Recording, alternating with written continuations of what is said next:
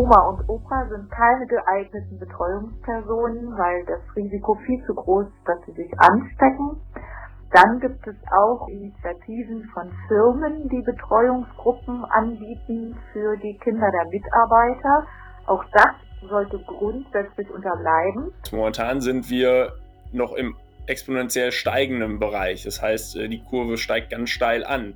Und äh, Visualisierungen wie die unsere helfen, glaube ich, dabei nachzuvollziehen, wo sind wir gerade? Sind wir immer noch in einem Status, dass es ja schlimmer wird? Oder kriegen wir die Situation langsam in, in den Griff? Das sind unsere Themen heute. Dazu die aktuellsten Entwicklungen in Nordrhein-Westfalen. Mein Name ist Helene Pawlitzki.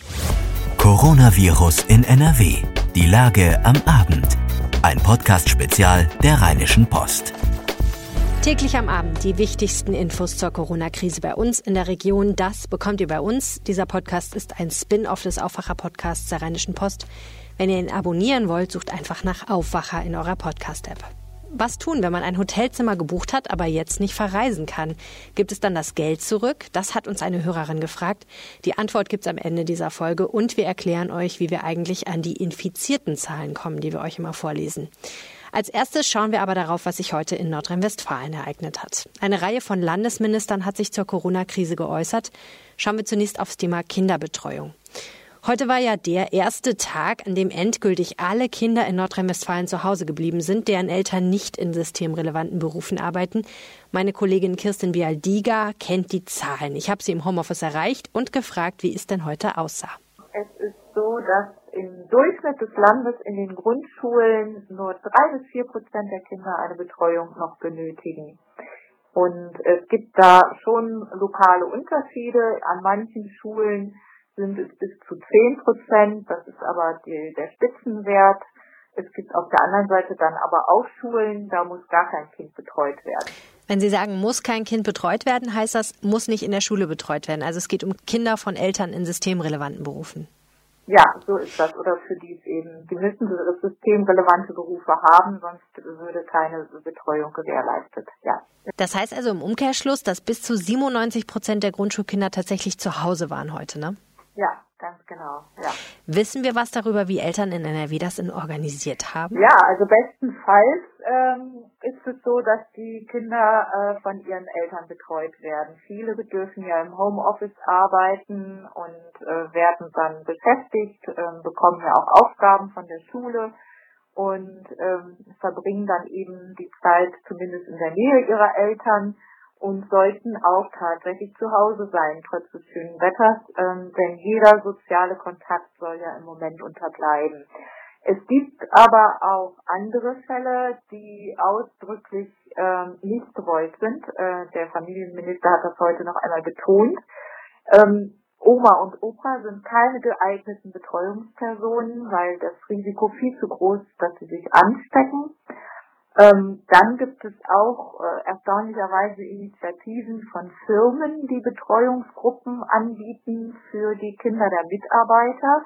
Auch das ist, ähm, sollte grundsätzlich unterbleiben, weil äh, ja dann ganz neue Ansteckungswege geschaffen werden können. Wenn Kinder mit äh, völlig fremden anderen Kindern auf einmal zusammenkommen, potenzieren sich ja die Wahrscheinlichkeiten einer Ansteckung. Also auch das soll nicht passieren.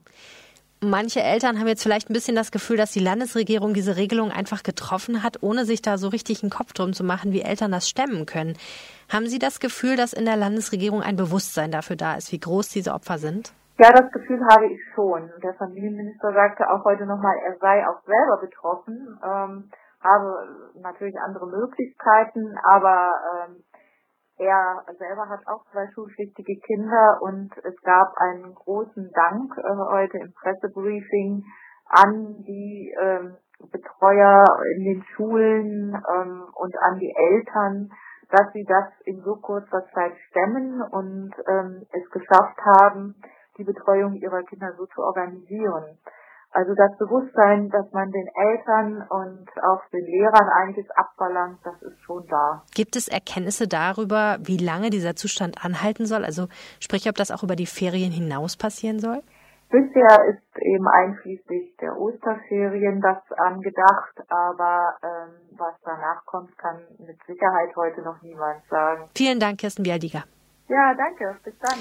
Ja, und in seiner Pressekonferenz hat Familienminister Joachim Stamp übrigens außerdem nochmal betont, man habe die Spielplätze schweren Herzens gesperrt, weil es keine Verhaltensänderung bei Eltern und Kindern gegeben habe. Die Ordnungsämter hätten dort die Möglichkeit, Bußgelder zu verhängen. Auch auf den Rheinwiesen und in Parks dürfe es keine, Zitat, Corona-Partys geben. Das sei unverantwortlich. Er sagte weiter, an die frische Luft, bitte nur allein. Das sei das Gebot der Stunde. Zum Thema Gesundheitsversorgung äußerte sich Minister Karl-Josef Laumann. Das Land bereitet sich demnach auf ein Corona-Szenario mit vielen schwer erkrankten Menschen vor. Landesweit sollten medizinische Reha-Kliniken rund die Hälfte ihrer Kapazitäten freiräumen, sagte Laumann.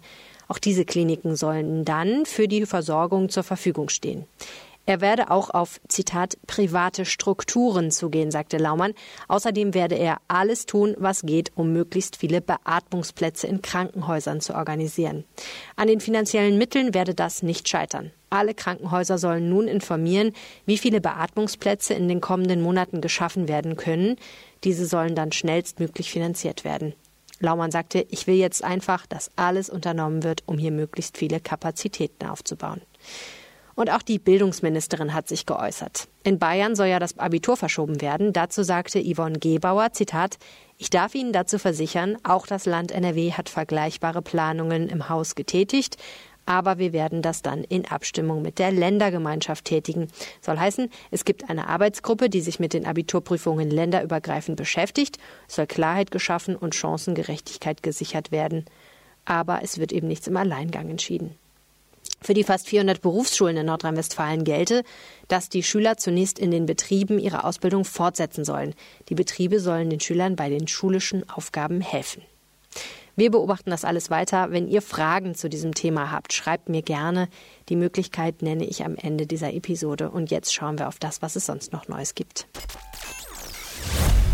Das ist die Lage am Mittwoch, dem 18. März 2020 um 16 Uhr. In Nordrhein-Westfalen gibt es mit Stand heute Vormittag 3838 bestätigte Fälle. Das entspricht 0,021 Prozent aller Einwohner Nordrhein-Westfalens. Zwölf Menschen sind in Nordrhein-Westfalen an den Folgen einer Covid-19-Erkrankung gestorben.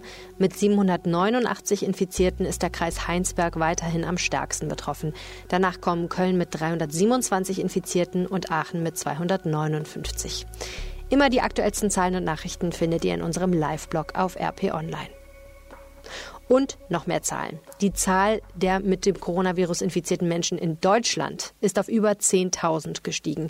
Nach Angaben der in der US-Stadt Baltimore ansässigen Johns Hopkins Universität erhöhte sich die Zahl der registrierten Infizierten bis Mittwochmittag auf 10.069 Fälle.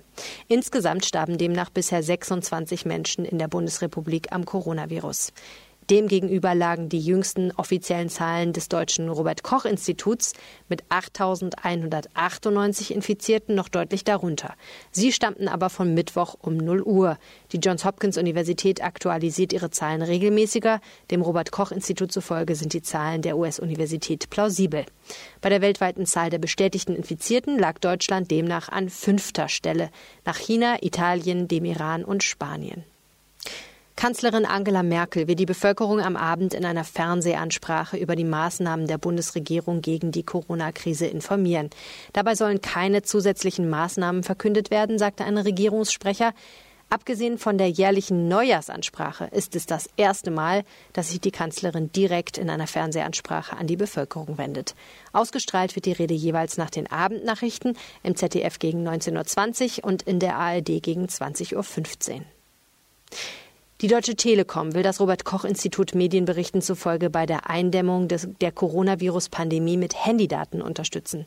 Dazu soll die Telekom dem Robert Koch Institut bereits einen Teil seiner Kundendaten in anonymisierter Form zugänglich gemacht haben. Die Daten sollen den RKI-Forschern neue Erkenntnisse zu der Ausbreitung des Coronavirus liefern, weil sich damit Bewegungsströme modellieren lassen. Ein Tracking einzelner Infizierter soll dadurch aber nicht möglich sein. Deutschland setzt die humanitären Programme zur Flüchtlingsaufnahme bis auf weiteres aus. Ein Sprecher des Bundesinnenministeriums bestätigte einen entsprechenden Bericht der Funke Mediengruppe. Das Bundesamt für Migration und Flüchtlinge sei angewiesen worden, die Verfahren auszusetzen, sagte er. Am Montag hatte, hatte die EU einen Einreisestopp für Nicht-EU-Bürger und wenige Ausnahmestaaten beschlossen. Der Eurovision Song Contest wird wegen der Coronavirus-Pandemie abgesagt. Mit großem Bedauern müsse nun verkündet werden, dass die Veranstaltung in Rotterdam nicht wie geplant stattfinden könne, heißt es in einem Tweet der Veranstalter. Derzeit werde verhandelt, ob der ESC im kommenden Jahr in Rotterdam stattfinden kann. Der Autobauer Porsche setzt seine Produktion ab kommender Woche aus. Gestoppt wird die Produktion zunächst für zwei Wochen. Auch BMW stoppt seine Autoproduktion in Europa für vier Wochen. Ein Grund, die Ausbreitung des Coronavirus dürfte die Nachfrage nach Autos in allen wesentlichen Märkten erheblich beeinträchtigen, teilte das Unternehmen mit. Auch VW, Audi und Daimler hatten bereits eine Unterbrechung der Produktion angekündigt. Audi und der Lastwagenbauer MAN beantragten Kurzarbeit. Schauen wir jetzt noch mal in die Region. Das Uniklinikum Düsseldorf meldet zwei weitere Entlassungen im Zusammenhang mit dem Coronavirus. Nun werden dort noch acht Infizierte behandelt, teils auch noch intensivmedizinisch. Insgesamt haben bis heute vier Patienten die Uniklinik wieder gesund verlassen. In Köln gibt es laut Stadt weiterhin keinen exponentiellen Anstieg von infizierten Fällen. Laut Stadtdirektor Stefan Keller wird es ein zweites Zentrum für Corona-Tests geben. Die Kapazitäten im Bereich Beatmung sollen erweitert werden. Zunächst solle aber kein neues Krankenhaus gebaut werden. Und zunächst soll es, wie auch in ganz NRW, keine Ausgangssperre geben. Die Stadt Duisburg hat eine zweite Drive-In-Teststation für Corona-Verdachtsfälle im Norden der Stadt in Betrieb genommen. Auch hier gilt, getestet wird nur, wer vom Hausarzt bzw. vom ärztlichen Notdienst angemeldet wurde. Unser Reporter hat übrigens in der Duisburger Innenstadt wüste Szenen beobachtet. Dort hatten am Mittag noch nicht alle Restaurants geschlossen, wie es die Stadt verfügt hat. Das Ordnungsamt machte deshalb einen türkischen Imbiss in der Königstraße dicht. Dort war ein Kunde gerade dabei, etwas zu bestellen. Wie unser Reporter beobachtete, kam es zum Streit mit den Mitarbeitern. Der Mann schimpfte sie Pack. Die Polizei kam dazu und nahm die Personalien des Gasts auf. Ja, und leider benehmen sich auch andernorts die Leute absolut daneben. Zunehmende Hamsterkäufe und leere Regale sorgen für Probleme in immer mehr Supermärkten. Mancherorts kommt es offenbar zu Streits und Rangeleien. Am Dienstag rief die Marktleitung einer Rewe-Filiale in Geldern-Walbeck über Facebook zur Besonnenheit auf. Unsere Mitarbeiter müssen sich nicht von Kunden anspucken und beschimpfen lassen, wie gestern geschehen. In Nordrhein-Westfalen sind seit heute alle Behindertenwerkstätten geschlossen. Das Betretungsverbot bis zum 19. April gilt auch für Tagesstätten, Berufsförderungswerke, Frühförderstellen und heilpädagogische Praxen. Für Menschen mit Behinderung, die nicht zu Hause versorgt werden können, sollen die Einrichtungen aber eine Betreuung sicherstellen. Kita-Beiträge ohne Kita-Betreuung. Die Grünen wollen das mit einer landesweiten Corona-Regelung in Nordrhein-Westfalen ändern. Das Land müsse die Erstattung der Elternbeiträge regeln, sagte der Chef der NRW-Grünen Felix Banaszak der Deutschen Presseagentur in Düsseldorf. Es könne nicht sein, dass es in den Kommunen je nach Finanzkraft unterschiedliche Regelungen gebe. In diesem Podcast gibt es ja eine kleine Tradition. Am Anfang des Nachrichtenblocks sagen wir euch, wie viele Infizierte es aktuell in NRW gibt. Dass wir das können, haben wir unter anderem unseren Kollegen aus dem Datenjournalismus-Team von RP Online zu verdanken. Die haben nämlich ein Tool gebastelt, das im Live-Blog immer die aktuellsten Zahlen anzeigt und auch ein paar Grafiken. Wo diese Zahlen herkommen, das habe ich meinen Kollegen Clemens Bosseri gefragt und ihm auch erstmal Danke gesagt. Sehr gerne, auch wenn ich das etwas ähm, zu weit gegangen finde, weil die Zahlen erstmal ja so öffentlich zugänglich sind, beziehungsweise vom Ministerium für Gesundheit in NRW öffentlich gemacht werden und wir sie einfach nur verarbeiten und visualisieren und äh, ja, damit vielleicht dem einen oder anderen Leser und Leserin behilflich sind. Erklär doch mal, wie ihr an diese Zahlen jeden Tag und auch mehrmals am Tag drankommt. Ja, wir kriegen die Zahlen, wie gerade schon mal kurz angerissen, vom Gesundheitsministerium. Ähm, bis vor kurzem gab es da zweimal am Tag eine E-Mail. Ähm, die gibt es auch immer noch, aber mittlerweile gibt es die Zahlen auch öffentlich zugänglich auf der Website des Gesundheitsministeriums in NRW. Die werden da einmal morgens und einmal nachmittags aktualisiert. Und dafür, dass die Zahlen dann in der Form, wie wir sie im Live-Blog und auf der Seite haben, erscheinen, was musstest du da noch machen? Naja, zunächst mal muss man, wenn man so Visualisierungen, sprich Grafiken oder Karten baut, ähm, erstmal eine Schnittstelle herstellen, also die Daten zu erfassen. Ähm, wir haben ja auch so einen, so einen, täglichen Verlauf da drin, also so einen Graph da drin. Ähm, das heißt, wir müssen sie archivieren, ja, dass also für jeden Tag ähm, der Wert erfasst wird. Ähm, und ja, das war erstmal quasi die Herausforderung, dass man so ein bisschen die Infrastruktur, sage ich mal, baut, ähm, um diese, diese Daten zu erheben und dann eben auch entsprechend ähm, auf die Plattform zu bringen in Form von Graphen, Balkendiagramm und eben der interaktiven Karte, ähm, wo man genau sich anschauen kann, äh, wie sich die Fallzahlen seit dem 1.3. entwickelt haben. Eine Herausforderung ist ja bestimmt auch immer, und ich weiß, das ist dein Spezialgebiet, dass da nicht ein Mensch sitzen muss, der immer auf diese E-Mail wartet oder auf irgendwelche Sachen, die auf irgendeiner Website aufpoppen, sondern dass das mehr oder weniger automatisch passiert, weil logischerweise ja wir auch andere Sachen zu tun haben, als jetzt immer Zahlen in irgendwelche Graphen einzupflegen. Ne? Äh, korrekt. Allerdings ist in diesem Punkt tatsächlich die Herausforderung äh, besonders groß gewesen und auch nicht so einfach lö zu lösen gewesen, weil es eben zu Beginn nur diese E-Mail gab. Und E-Mails automatisiert in Tabellen einlaufen zu lassen und dann so einlaufen zu lassen, dass es halt auch entsprechend gut aussieht hinten raus, äh, ist gar nicht so einfach. Das heißt tatsächlich, ähm, bislang machen wir es so, in, in, so einfach wie es geht, muss man eigentlich nur, äh, wenn es die neuen Zahlen gibt, copy und pasten. Ähm, also das heißt, die Zahlen vom Ministerium kopieren und in, in eine Tabelle einfügen und alle weiteren Berechnungen, was das für, für, für einen Verlauf nimmt oder wie viele äh, Fälle das pro Einwohnerzahl sind etc. pp. Das läuft dann automatisch, aber tatsächlich ist es so, dass wir leider aktuell noch händisch ähm, diese Zahlen in eine Tabelle eingeben müssen. Das ist jetzt das nächste Update, was wir machen werden, dass das hoffentlich automatisch äh, passiert. Jetzt ist es so, dass es auch mit diesen Zahlen vom Gesundheitsministerium gar nicht so einfach ist, die aktuelle Entwicklung abzudecken. Denn das Gesundheitsministerium kriegt seine Zahlen ja wahrscheinlich auch nicht einfach so, sondern die müssen die ja auch einsammeln, wahrscheinlich bei den Kommunen. Ne? Genau. Das ist auch tatsächlich der Punkt, der uns die meisten Zuschriften ähm, beschert, sage ich mal. Ähm, es ist so, dass das Gesundheitsministerium tatsächlich die zentrale Anlaufstelle ist für alle Gesundheitsämter. Das heißt, die übermitteln ihre Zahlen ähm, ans Ministerium und das Ministerium gibt sie dann weiter.